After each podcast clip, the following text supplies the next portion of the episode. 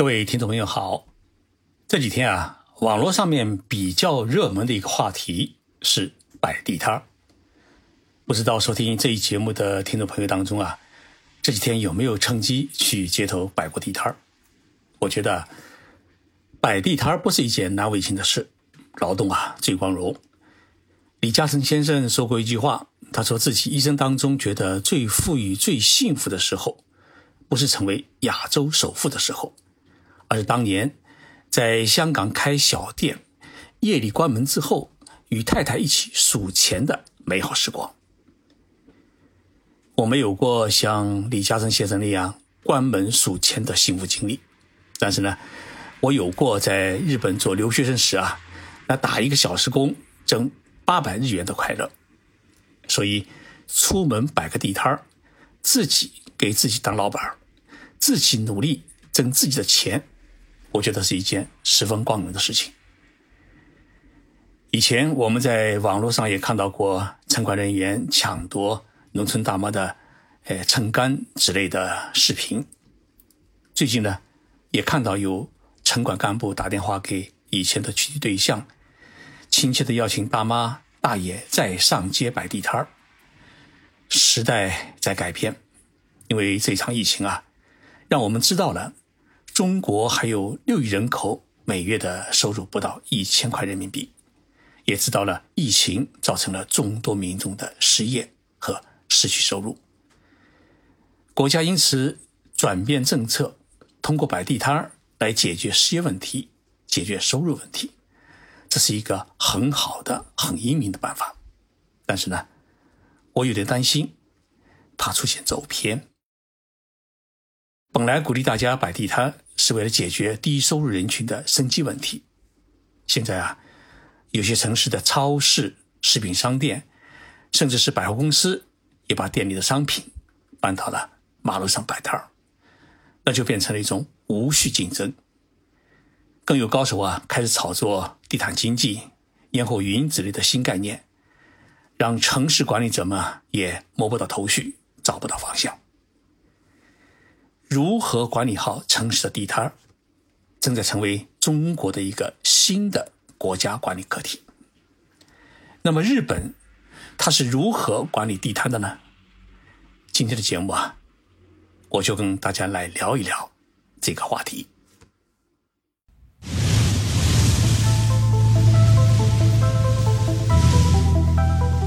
任你波涛汹涌，我自静静到来。进入日本。冷静才能说出真相。我是徐宁波，在东京给各位讲述日本故事。日本当中啊，有个词叫“亚米西角”，呃，写成汉字的话呢，就是暗市场。如果翻译成中文的话呢，可以叫做黑市。日本在战败投降之后呢，国内经济是陷入了一片混乱。在生活物资严重匮乏的情况之下，这种暗市场在日本各地是异常的活跃。人们拿出家里的物品，或者从驻留的美军手中换取各种物资进行倒卖。东京的新宿啊、新桥、秋叶原、上野、吉祥寺等地，到处是地摊儿。大家非常熟悉的这几个地方呢，哎，当时就成了东京最主要的暗市场，也就是黑市。当地摊主开始有钱时，人们开始搭起了简易的商店，于是这种地摊啊，逐渐的与露天走进了室内。那么到了上世纪七十年代，黑市呢就发展成了商店街，后来呢，在政府的引导之下，发展成了如今繁华的商业区。所以日本人说啊，地摊文化。是日本战后市民商业文化的源头。如今，这个亚米西教就是黑市啊，已经成为了历史。但是呢，地摊文化并没有在日本消失。日本现在呢，有了一个很洋气的新名词，叫 “free market”，它是从英文当中音译过来的，直译为是自由市场。那么，翻成中文的话呢，我们很形象的把它叫做跳蚤市场。其实，日本的地摊。主要可以分成四大类。第一类呢是定期举行的跳蚤市场，第二类呢是流动摊贩，第三类呢是农民进城摆摊，第四类呢是占道设摊。跳蚤市场比较容易，主要是出售衣服、杂货、旧用品、古董等等，大多数呢是借公园、广场举办。那么流动摊贩呢，主要是指，呃，晚上在车站附近或者繁华街摆摊的，像拉面车啊、卖烤红薯的流动车啊等等。农民开车进城，主要拿的是西瓜、桃子等新鲜水果，那么在地铁车站边上。设摊叫卖。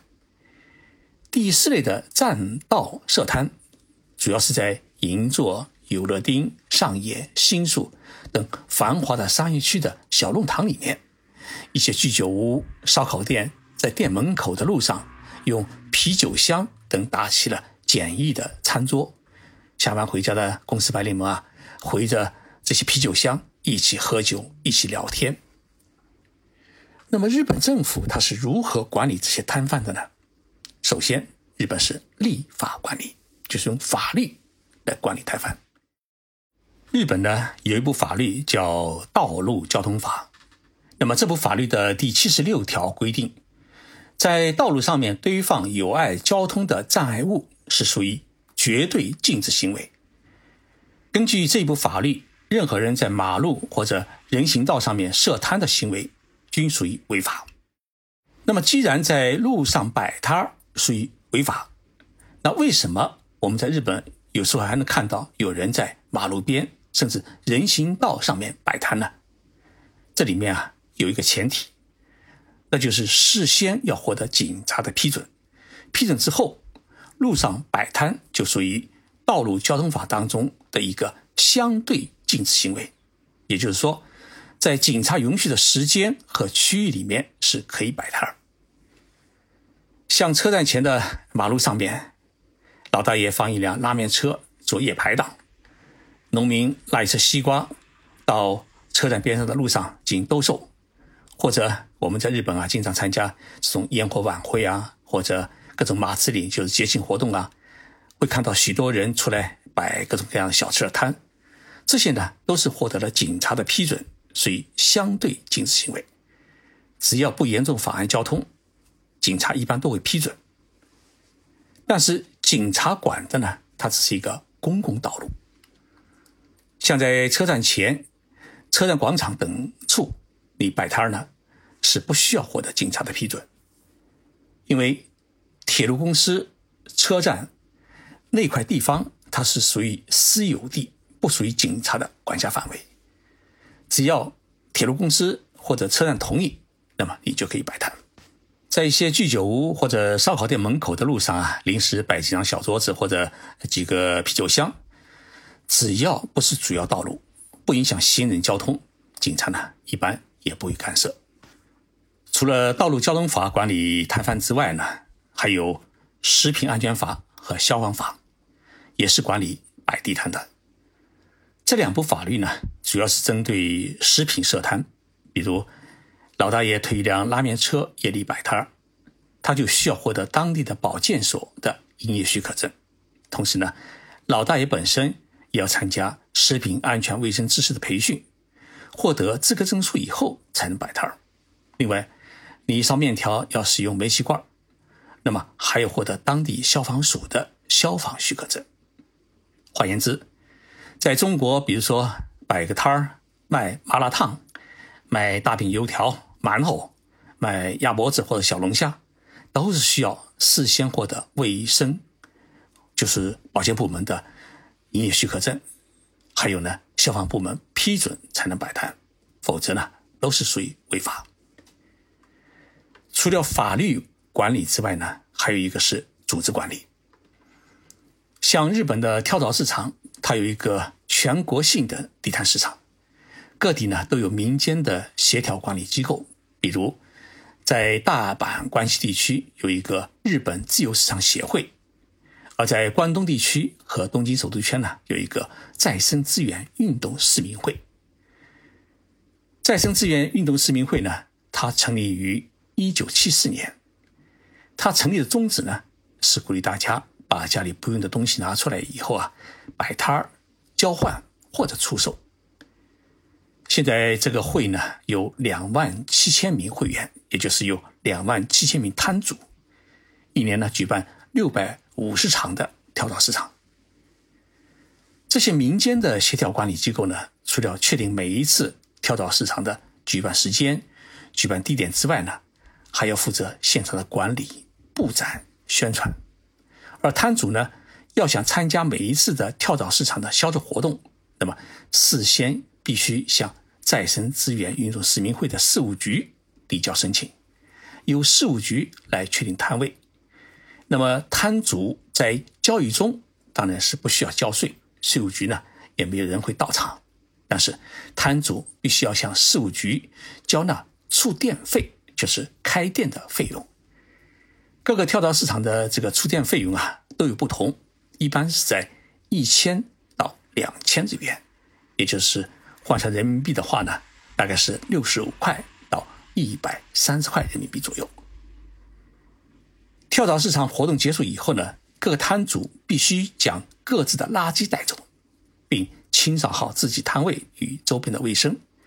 最后呢，由事务局组织清扫工再全面的清扫一次。因为每一次跳蚤市场啊，有两百到三百个摊位，这样呢，能够保证整个的公园或者广场不留一点垃圾在现场。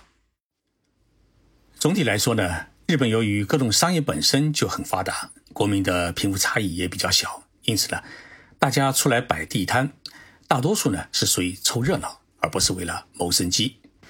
尤其像跳蚤市场呢，许多人是一家子出动，做了好吃的饭团还有酱菜，然后呢，在跳蚤市场里面泡上一天，卖不掉的东西呢，哎，最后是半送半卖，图个高兴。所以啊，地摊是一种市民文化，所谓的人间烟火。但是，如何在鼓励民众摆地摊、解决生机与保证城市道路畅通与城市卫生和秩序之间寻找到一个很好的平衡点？我觉得应该可以考虑参考日本的一些做法。日本有哪些做法？我觉得值得我们中国参考呢？第一，对于设摊的地点要限定专门的区域；第二，对于摆摊的时间。要采取定时制度。第三，对于每一个摊位要实行登记制，持证上岗，持证摆摊儿。第四呢，要强化各摊位的卫生管理，做到拆除地摊之后至少门前雪。当然，对于屡教不改者，先警告后吊销他的营业许可证。对于餐饮摊位，要实施严格的。食品卫生的安全责任制培训，颁发培训证书，防止食品安全问题的发生。第六呢，对于定期举办的跳蚤市场，要尽可能的放在公园、广场等公共场所，并实行预先的网约申请制。鼓励全民摆摊是救济民生的一个好办法，但是呢，一旦让它野蛮无序的生长，就毁掉这些年来啊城市管理的成果，重新回到脏乱差的时代。所以，从一开始我们就需要建立一个专门的制度，出台地方性的摆摊管理条例，对摆摊问题实行有效有序的管理。我觉得这个问题啊是显得十分的紧迫和重要。我就日本如何管理地摊事啊，哎，在昨天写了一篇公众号文章。江西省有个乐平市，市长呢叫高翔。高翔市长看完了这篇文章以后呢，转给了市政府有关部门和领导，要求大家呢一起来思考五个 W 问题。哪五个问题呢？第一，谁可以摆？第二，可以摆什么？第三，什么时候摆？第四，哪些地方可以摆？第五，摆了以后怎么办？我觉得高翔市长的这个五个问题啊提得很好，抓住了问题的根本。把这个五个问题搞清楚了，理出了头绪，那么城市的地摊问题就能管好，老百姓的地摊也能摆好。 今天啊，我请大家一起来欣赏日本歌手德永英明演唱的一首歌，日文叫《一ヒロ旅立ち》， 就是在美好的日子里面去旅行。有人啊，把它翻译成是“良日启程”。这首歌的作词作曲呢是谷村新司先生，原唱是山口百惠，希望大家能够喜欢。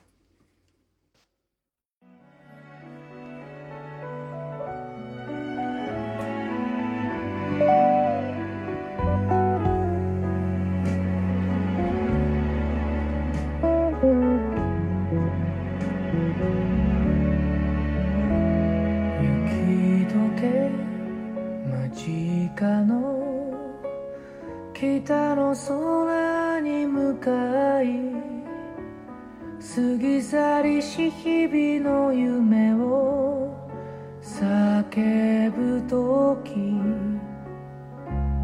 帰らぬ人たち。熱い胸をよぎる。せめて今日から一人きり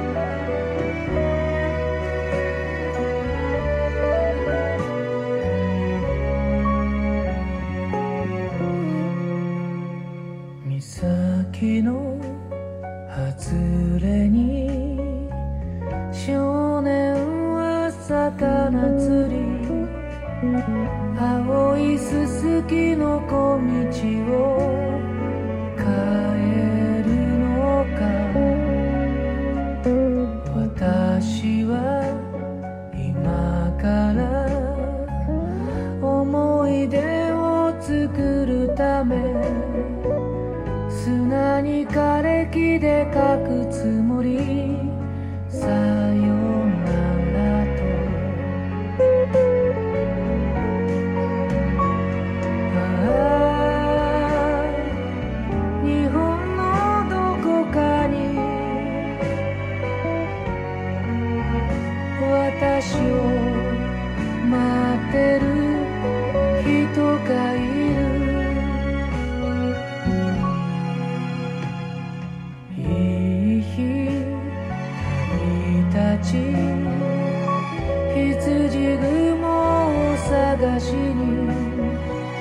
父が教えてくれ